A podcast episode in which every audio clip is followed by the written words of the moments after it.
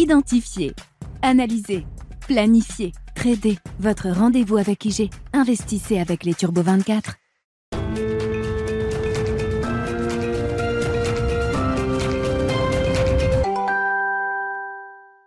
Bienvenue dans Smart Bourse, votre double dose quotidienne de marché en direct sur Bismart. Chaque jour à la mi-journée, 12h30, 13h. Et en fin d'après-midi, la grande édition pendant une heure à partir de 17h en direct, rediffusée à 20h sur Bismart TV. Émission que vous retrouvez en replay chaque jour sur bismart.fr et en podcast sur l'ensemble de vos plateformes. Au sommaire de cette édition de la mi-journée, les enjeux d'un nouveau mois, du mois de novembre, qui a bien débuté hier sur les marchés euh, actions avec une première séance de hausse pour ce mois de novembre. Dans le sillage de ce qu'on a connu euh, sur l'ensemble du mois d'octobre. Le mois d'octobre restera un mois particulier à travers cette année 2022, un mois de hausse pour les euh, actions et pas une petite hausse, hein, une hausse assez spectaculaire puisqu'on approche désormais les 10% de rebond. Je grossis un peu le trait, mais on a des hausses indicielles de 7, 8, 9% sur certains indices euh, développés à travers euh, ces semaines de reprise du, euh, du mois d'octobre. On a corrigé ainsi à peu près les deux tiers de la baisse que le marché action avait encaissé entre mi-août et fin septembre. Est-ce que ce rebond peut perdurer? Évidemment, c'est une des grandes questions de ce mois de novembre avec pas mal d'enjeux, à commencer par les enjeux en matière de politique monétaire, puisqu'on est reparti pour une série de réunions de banques centrales. La Banque centrale européenne euh, s'est exprimée la semaine dernière et a délivré à nouveau une hausse de 75 points de base. La Fed fera sans doute de même euh, ce soir. Hein. C'est déjà gravé dans le marbre. Une quatrième hausse de taux consécutive de 75 points de base qui porteront les taux directeurs fédéraux entre 3,75 et 4 On est désormais théoriquement euh, bien installé en territoire restrictif du point de vue de la politique monétaire américaine. Quel sera le discours qui viendra accompagner cette euh, hausse de taux et qu'est-ce que euh, le marché, les investisseurs peuvent anticiper en matière d'évolution peut-être de la stratégie de la Réserve fédérale américaine pour les prochaines réunions. Nous en parlerons avec Patrice Gautry qui sera avec nous euh, en plateau pendant cette demi-heure, chef économiste à l'Union bancaire privée. Et puis nous parlerons action très largement pour commencer cette émission. Quelle stratégie action partant de là où on en est aujourd'hui? C'est Virginie Maisonneuve qui sera avec nous dans un instant en direct et en duplex. La Global Equity d'Alliance Global Investors.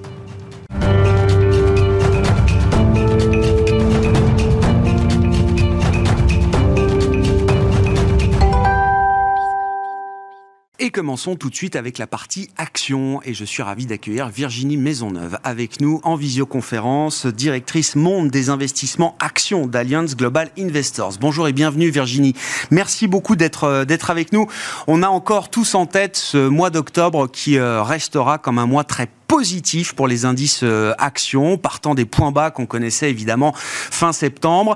Quels sont les enseignements à retirer de ce mois d'octobre sur le plan de la dynamique des marchés et sur la manière dont cette hausse action euh, s'est produite, euh, Virginie? Oui, en fait, c'est vraiment un mois exceptionnel parce que c'est la plus grande, le plus grand rebond euh, au niveau mensuel depuis 1976, je pense. Donc c'est quand même important. Et je pense qu'en fait, on a une espèce d'habitude à, à, ces politiques monétaires et en même temps euh, une impression d'arriver bientôt à un point d'inflexion et une phase de transition. Et en fait, ce point d'inflexion est le moment où euh, les, les, taux, la remontée des taux, ou la perception de la remontée des taux euh, passera de 75 points de base aux États-Unis à 50. Euh, en fait aussi probablement euh, une attente que les, les, données économiques, si vous voulez, commencent à se détériorer rapidement. Et dans ce cas-là, ce qui est bad news is good news. Donc les mauvaises, les mauvaises nouvelles seraient des bonnes nouvelles dans la mesure où cela indiquerait un ralentissement des resserrements monétaires. Alors bien entendu, il faut, il faut réfléchir à ça parce qu'on peut avoir en effet ce, ce rebond euh, temporaire, mais ce qu'il faut voir, c'est qu'on a toujours devant nous des resserrements monétaires, particulièrement si on croit que la Fed se, se, concentre sur le taux de chômage et bien entendu l'inflation, qui sont eux des lagging indicators, mais en effet, l'économie américaine est toujours euh, assez résiliente. Euh, par contre, quand on voit les leading indicators, on voit qu'on a quand même euh, des, des, indices économiques qui sont en baisse. Si on regarde les inventaires, si on regarde le marché immobilier, si on regarde le resserrement en général de la masse monétaire qui est très important. Donc c'est une période transition, une période charnière. Transition égale volatilité euh, continue, euh, Virginie, parce que effectivement c'est toujours compliqué. Alors les investisseurs ont l'habitude de cette logique. Vous l'avez dit, bad news is good news. C'est la récession la plus attendue de l'histoire, la plus espérée même de l'histoire, euh, selon selon certains. Est-ce qui est-ce que cette équation est, est, est valable dans le temps, ou est-ce qu'il faut quand même à un moment faire attention à la dégradation économique conjoncturelle, ne serait-ce qu'en termes de, de profits réalisés par les les, entreprises. Parce que ces profils-là, ils ont continué de progresser encore, au moins jusqu'au troisième trimestre de cette année 2022. Et on reste en termes de taux de marge sur des niveaux exceptionnels exceptionnel, exactement. Donc la volatilité, euh, à mon avis, va se poursuivre. En effet, euh, ça ne veut pas dire qu'on ne doit pas investir dans les marchés, parce que volatilité, qui dit volatilité, dit aussi opportunité, euh, et aussi un besoin de construire les portefeuilles de manière très rationnelle et diversifiée.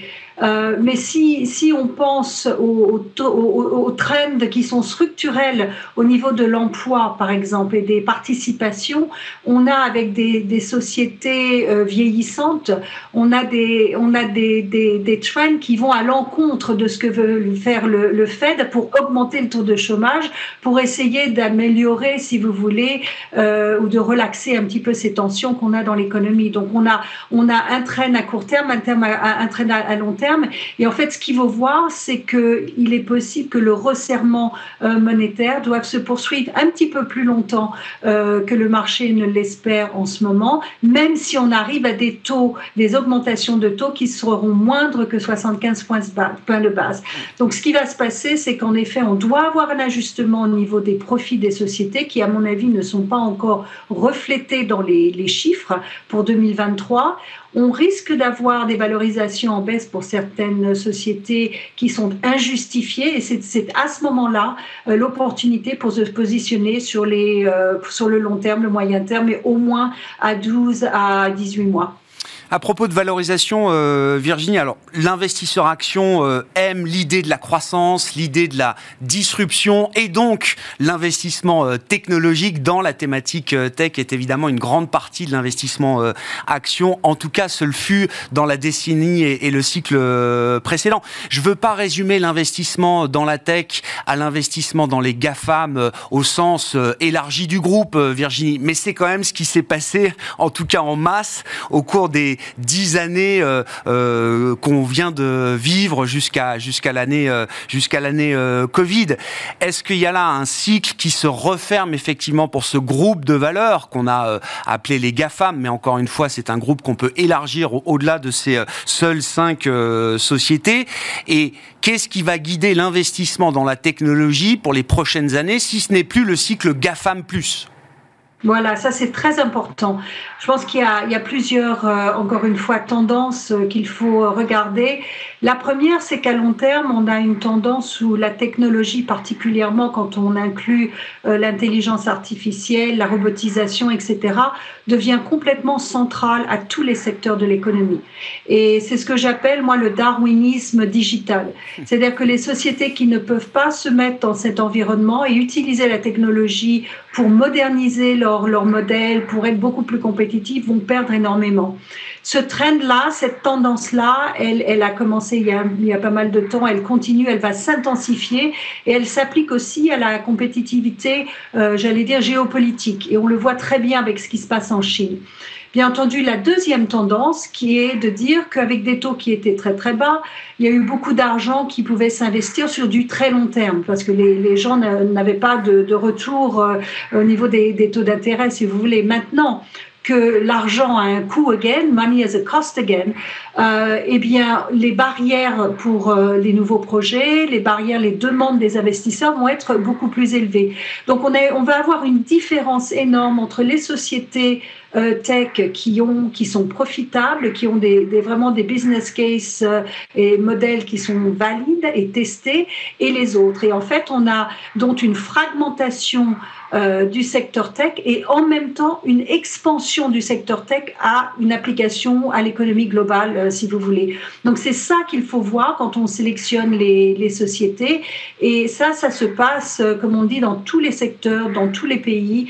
Et c'est très, très important. Et je pense pense qu'en effet, la tech a une, place à avoir, une bonne place dans les portefeuilles pour les cinq prochaines années et l'innovation technologique, la disruption technologique de demain, est-ce qu'elle peut encore être portée par des entreprises du, cycle passé, euh, Virginie? Parce que les GAFAM sont très profitables, il hein. n'y euh, a aucun doute là-dessus, et le fait que le marché redonne du prix à la, à la valeur temps, c'est pas quelque chose qui va euh, déstabiliser le business de ces, de ces entreprises. Mais sur le plan boursier, est-ce qu'il y a la fin d'un leadership, d'une période bénie de surperformance pour ces valeurs? Alors, je crois en effet qu'on va avoir euh, des diffusions, c'est-à-dire qu'on va avoir des new leaders dans ces, euh, qui vont s'appliquer aux deux grands thèmes dont je, je, viens de mm. parler, avec des nouvelles valeurs qui vont venir. On va avoir des valorisations sur les grandes sociétés qui risquent de revenir, mais en même temps, ce qui va créer le test, c'est vraiment leur vision à comment pouvoir s'adapter étant déjà très large à des nouveaux environnements. Alors si on voit par exemple les résultats qui ont été faits, euh, qui ont été donnés récemment, et les déceptions au niveau de la publicité euh, digitale, ça c'est peut-être un nouveau trend. Bien entendu, ça peut être lié au Covid, euh, ça peut être lié au Covid, mais au lockdown, mais en même temps au confinement, mais en même temps ça peut être lié à d'autres éléments. Et en fait, c'est cette adaptation qui est très importante. Si on regarde les, les, les, les tendances coûts euh, aussi, avec le, coût des, nuages pour les, les données euh, qui baissent euh, très rapidement. en même temps, le besoin pour les sociétés d'avoir beaucoup plus de logiciels, d'avoir beaucoup plus de d'effectiveness ou de productivité, si vous voulez, tout ça, ce sont des trends qui sont sous-jacents.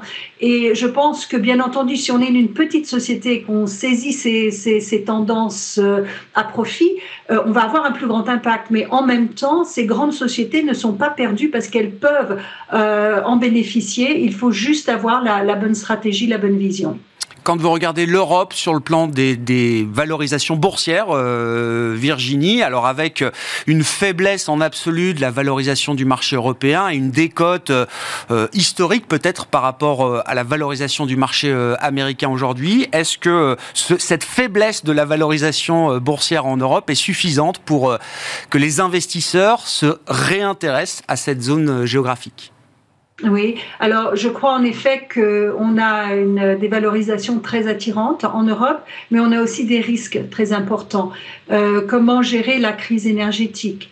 Euh, comment gérer la crise énergétique au niveau de l'énergie elle-même, mais au niveau de la collaboration, la coordination avec les autres pays d'Europe? On a vu des tensions, par exemple, entre certains pays qu'on n'avait pas vues depuis pas mal de temps.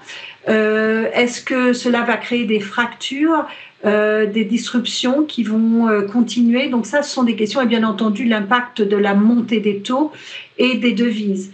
Donc en fait, euh, il, encore une fois, ce concept de transition et de point d'inflexion est très important parce que si le resserrement monétaire américain a suffisamment d'impact, qui est beaucoup plus large que ce qu'on a vu dans le reste du monde, étant donné euh, le montant, les montants monétaires qui ont été mis en place par les, par les États-Unis pendant le, le, Covid.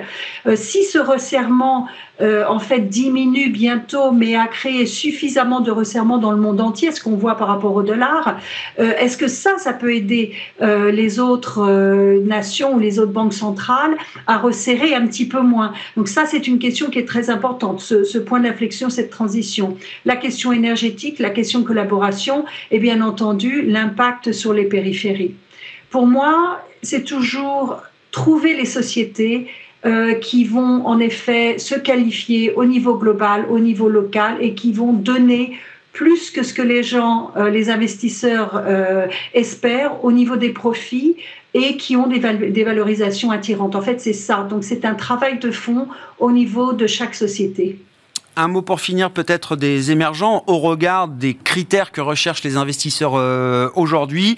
Est-ce que la poche d'investissement euh, actions émergentes euh, peut apporter de la surperformance en 2023 Est-ce que c'est une poche d'investissement d'ailleurs qu'on a envie de faire grossir aujourd'hui, Virginie? Ah, ça, c'est intéressant parce que je, crois vraiment qu'on n'a pas on n'a plus d'asset classe qui s'appelle marché émergent. Je crois qu'on a différents pays. On a euh, la Chine, on a euh, les pays producteurs de denrées, euh, de commodities ou de denrées alimentaires, etc. et on a les autres, et on a les autres qui ont ou des bonnes situations financières ou des situations financières très très délicates, comme la Turquie, etc. Donc en fait, ce n'est plus un bloc. Au niveau de la Chine, moi je pense que le risque est sous-évalué. Euh, il y a une, une, tendance pessimiste générale. Bien entendu, jusqu'à mars 2023, euh, la clarification au niveau de l'impact du NPC, donc du, du, parti, du congrès du, du parti, euh, ne sera pas entièrement clair, mais on sait quelles sont les grandes tendances. Euh, la prospérité commune, l'innovation, euh, technologie, nouveaux euh, champions industriels, robotisation, technologie, euh, renouvellement, you know, energy, renewable energy, etc. Donc ça, on le sait. Et les valorisations, là encore, sont très basses. Euh, au niveau du Mexique, par exemple, on a aussi un appel au niveau de la collaboration avec les États-Unis. Euh, les États-Unis qui ont une économie jusqu'à maintenant qui est plus euh, performante et plus forte. Donc on a aussi un modèle assez attirant et en plus au niveau des, des, des, commodities. Donc en fait, ce que je pense qu'il faut voir, c'est vraiment chaque, chaque pays. La Thaïlande est aussi intéressante et peut-être Taïwan. Euh, le marché des, des semi-conducteurs a été tellement, tellement battu qu'à un moment, étant donné le, la tendance dont j'ai parlé du darwinisme digital, euh, c'est bien entendu euh, le, le, pétrole hein, de, de, la technologie. Donc à un moment, euh, à mon avis, le, le marché trouvera un, un, point bas. Mais bien entendu, il faut être patient. Donc les marchés émergents, oui, mais pas en un bloc. Merci beaucoup Virginie. Merci pour cet éclairage euh, action dans Smart Bourse à la mi-journée. Virginie Maisonneuve, euh, directrice monde des investissements actions d'Alliance Global Investors.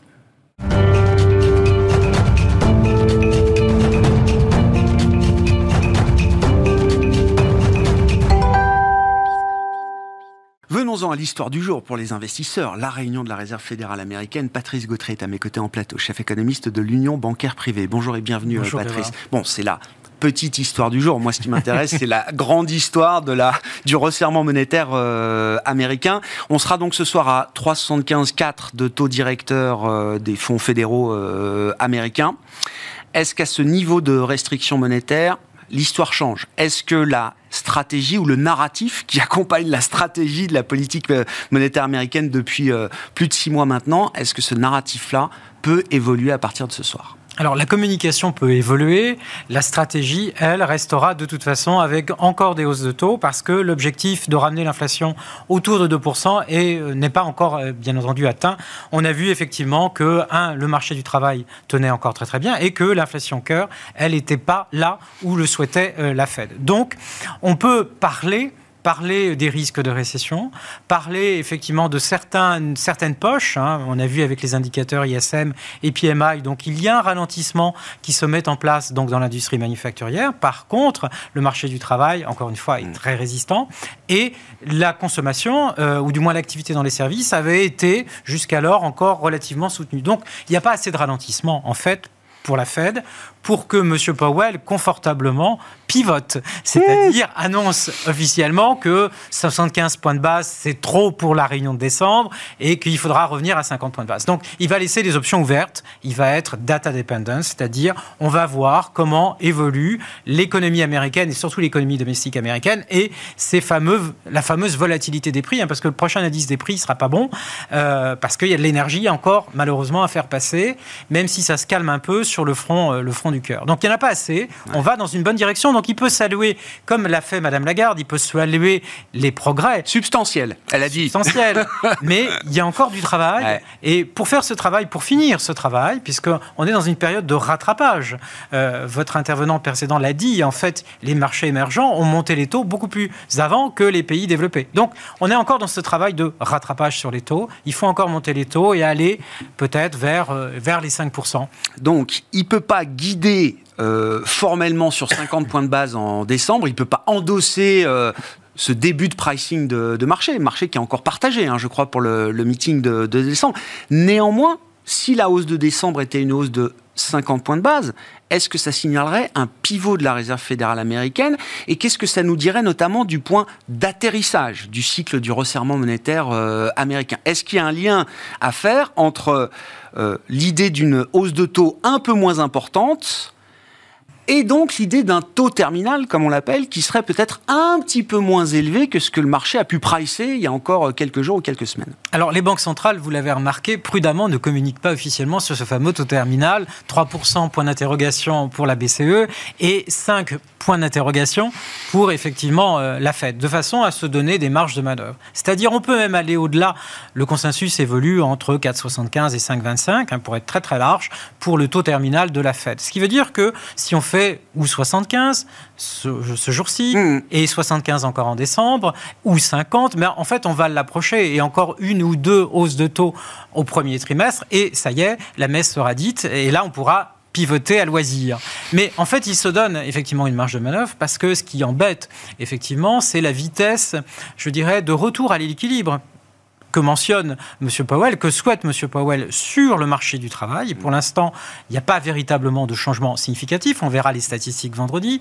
Mais pour l'instant, les prévisions ne nous donnent pas de changement significatif. Et puis, les fameux prix cœur qui résistent. Donc, si l'inflation headline peut, imaginons, revenir autour de 7%, en, en ayant une configuration un peu plus favorable sur les prix de l'énergie, les prix cœur, eux, n'ont pas encore fait leur pic. Et Ah. effectivement, ce sont les transports, les loyers et les services médicaux qui vont progressivement se modérer. Mais en fait, on est dans une configuration dans laquelle on pourrait très bien avoir un prix headline qui repasse en dessous des prix du cœur aux alentours du deuxième trimestre. Et ça, ça donnerait un scénario qui n'est pas confortable du tout pour la Banque centrale. Donc, ça veut dire que, en termes de langage, ça c'est intéressant. Euh, 2022 a été caractérisé par le rattrapage et le discours de lutte contre l'inflation. 2023 va être un discours beaucoup plus balancé, peut-être de gestion des risques entre le risque de récession et le risque d'une inflation résiduelle ou persistante dans le secteur des services. Ces effets d'inertie, ils sont encore très forts euh, dans l'économie euh, américaine. Ils peuvent être encore très forts pendant euh, plus longtemps peut-être que ce qu'on imagine. Euh, Patrice, on a tous sur nos écrans les prix euh, spot de marché qui n'arrêtent pas de baisser quand on parle des euh, matières premières, du coût du fret, euh, etc. On voit des indicateurs de loyer, des indicateurs privés de loyer aux États-Unis qui montrent aussi que la baisse en séquentiel semble être euh, enclenchée, sauf que tout ça ne se reflète pas dans les indicateurs que la Fed regarde. Alors, ça va se refléter, mais avec une distance. Euh, L'énergie, les prix alimentaires, ce qui nous embête, c'est la volatilité au mois le mois. On a baissé euh, les deux derniers mois, euh, mais on va remonter sur les deux prochains mois, parce que effectivement, les évolutions de marché ne sont moins favorables.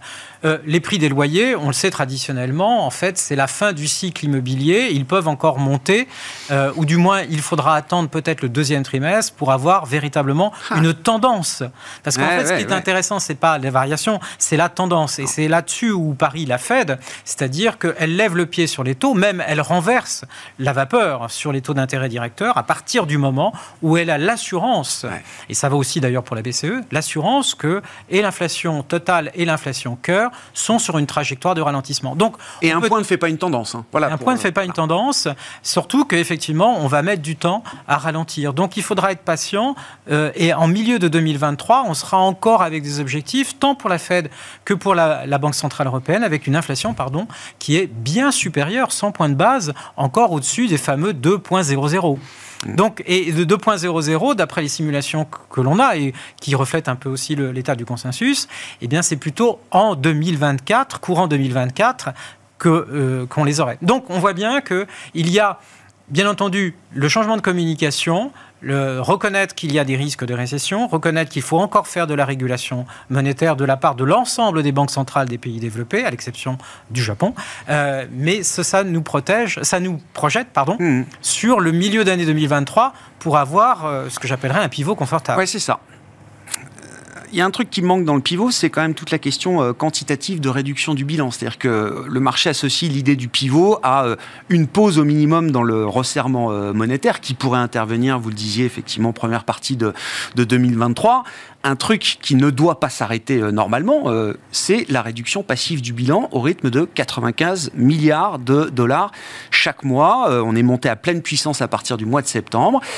Et ce qui était vu et même communiqué comme étant un outil secondaire de, normalisation monétaire va devenir un outil principal, peut-être même à un moment en 2023. Oui, si la tension se calme ou se détourne de la variation des taux d'intérêt directeurs autour du premier trimestre, eh bien, on va revenir avec les outils secondaires. Et là, effectivement, euh, d'ailleurs, la, la, Fed avait, ou des, ou des, gouverneurs de la Fed avaient communiqué que la réduction du bilan avec les chiffres que vous avez mentionnés amenait en fait à 25 points de base supplémentaires de hausse de taux. Donc, on voit bien qu'il y aura un impact encore sur la contrainte en termes de taux, en termes de niveau de taux, mais aussi un impact sur les liquidités et donc, quelque part, la formation du crédit. Donc, le ralentissement de l'activité américaine, ce n'est pas uniquement une affaire de taux, ce sera aussi en 2023 une affaire de liquidité. Ah oui liquidité et qu'est-ce que ça implique effectivement pour l'investisseur? Donc déjà, on, constate déjà un assèchement de liquidité sur ces marchés clés euh, des treasuries, enfin des obligations d'État en général, mais des treasuries euh, en particulier. Est-ce que ça limite également le potentiel de, de baisse des taux y compris dans un environnement ou dans un épisode euh, récessif, avec un, soutien quantitatif qui, lui, va continuer de se, réduire. Ça veut dire qu'effectivement, on s'oriente, je dirais pour le moins, vers ce que la Fed a appelé être restrictif pendant longtemps. Et le restrictif pendant longtemps, c'est peut-être pas simplement les taux, mais c'est les taux assortis de ces conditions de liquidité mmh. qui sont moins favorables. Donc, quelque part, euh, la Fed utilise l'adage de Madame Thatcher euh, à propos de l'Europe, I want my money back. C'est-à-dire, elle reprend les liquidités qu'elle a injectées pendant les deux ans. Alors ça, ça se fait au détriment, dans un premier temps, des marchés réglementés, des marchés mm. éventuellement donc du crédit. En 2024, en 2025, il y aura des renouvellements du côté du corporate et du high yield. Donc là, effectivement, les conditions monétaires seront complètement, complètement différentes. C'est là où les taux de défaut qui ne montent pas aujourd'hui pourraient éventuellement monter. Mm. Donc, en fait, dans cette fin de cycle de hausse de taux, on aura peut-être effectivement les considérations liées à ce problème de liquidité et coût du capital qui là augmentera dans tous les aspects. Puis après, effectivement, sur des marchés non réglementés ou qui ont bien bénéficié effectivement de l'injection de liquidité à un coût nul, voire négatif pour certaines zones, là, effectivement, pourrait être un petit peu plus à la peine. Hmm. Un mot pour finir peut-être des, des élections de mi-mandat aux États-Unis. Non pas qu'on mette euh, ou que les marchés mettent beaucoup d'enjeux sur ce rendez-vous traditionnel de mi-mandat euh, aux États-Unis. Néanmoins, est-ce qu'il y a quand même des points euh, de vigilance pertinents pour les, investisseurs et sur quel type de sujet les républicains, s'ils étaient en capacité de prendre la totalité du Congrès, c'est une option qu'on peut, qu'on peut envisager, sur quel type de sujet est-ce qu'ils pourraient avoir le plus d'influence? Oui, alors le taux, le taux d'approbation de la politique de M. Biden est relativement, est extrêmement faible, je dirais même par rapport aux autres, euh, aux autres euh, élections de, mi-mandat quand on compare en historique. Euh, la thématique qui est évoquée dans ces élections de mi-mandat sont des thématiques purement domestiques, mmh. hein, l'immigration, la sécurité, donc des, et quelques thèmes sociaux. mais par contre, les projections nous donnent effectivement sur la possibilité que les républicains deviennent majoritaires tant au Sénat que éventuellement à la Chambre. Et donc là, il y a effectivement une préparation peut-être sur une candidature républicaine pour les prochaines élections euh, présidentielles. En termes de thématiques, ça voudrait dire deux choses. Premier point, ça veut dire qu'il y a un blocage, puisqu'il y a une Maison-Blanche démocrate et un Congrès qui serait majoritairement républicain. Donc mm. là, la politique économique est complètement bloquée. On pourrait revoir peut-être des thématiques qui aiment bien, en quelque sorte, les républicains, l'orthodoxie budgétaire, euh, l'orthodoxie monétaire, et puis, euh, alors faire passer des baisses de taux euh, ou des baisses d'impôts, là, ça me semble difficile, mais par contre, en fait, tout le côté régulation qui a pu être mis en place par le côté démocrate serait un petit peu détricoté du côté républicain et qui, lui, favorise d'une part des régulations, et la dérégulation au profit de grands secteurs comme l'énergie, euh, l'infrastructure ou certains, euh, certains biens comme, comme les materials. Donc Mais ça, ça, peut être une thématique qui peut être mise en place ou bien qui peut se traduire dans, euh, je dirais, où le, le fait que les républicains continuent de façon opportuniste à soutenir quelques mesures qui les avantageraient dans une hypothèse où ils deviendraient où tout serait républicain euh, après les prochaines élections, mais bien entendu bloquerait sur les autres, euh, sur les autres opérations. Mais dans un scénario global macro, c'est pas un game changer qu'on attend de ces élections de mi-mandat aux États-Unis. Non, non, non, Ça, ça, nous dessine un futur. C'est local, c'est domestique. ce, qui, peut être intéressant, c'est que ça dessine en fait ce retour à l'orthodoxie budgétaire et monétaire qu'on avait oublié, y compris dans la période de M. Hmm. Trump déjà engagé, ce retour une, forme d'orthodoxie par rapport à ce qu'on a connu dans le cycle précédent. Merci beaucoup Patrice. Patrice Gautry qui était avec nous en plateau pour cette demi-heure d'émission de Smart Bourse, chef économiste de l'Union bancaire privée.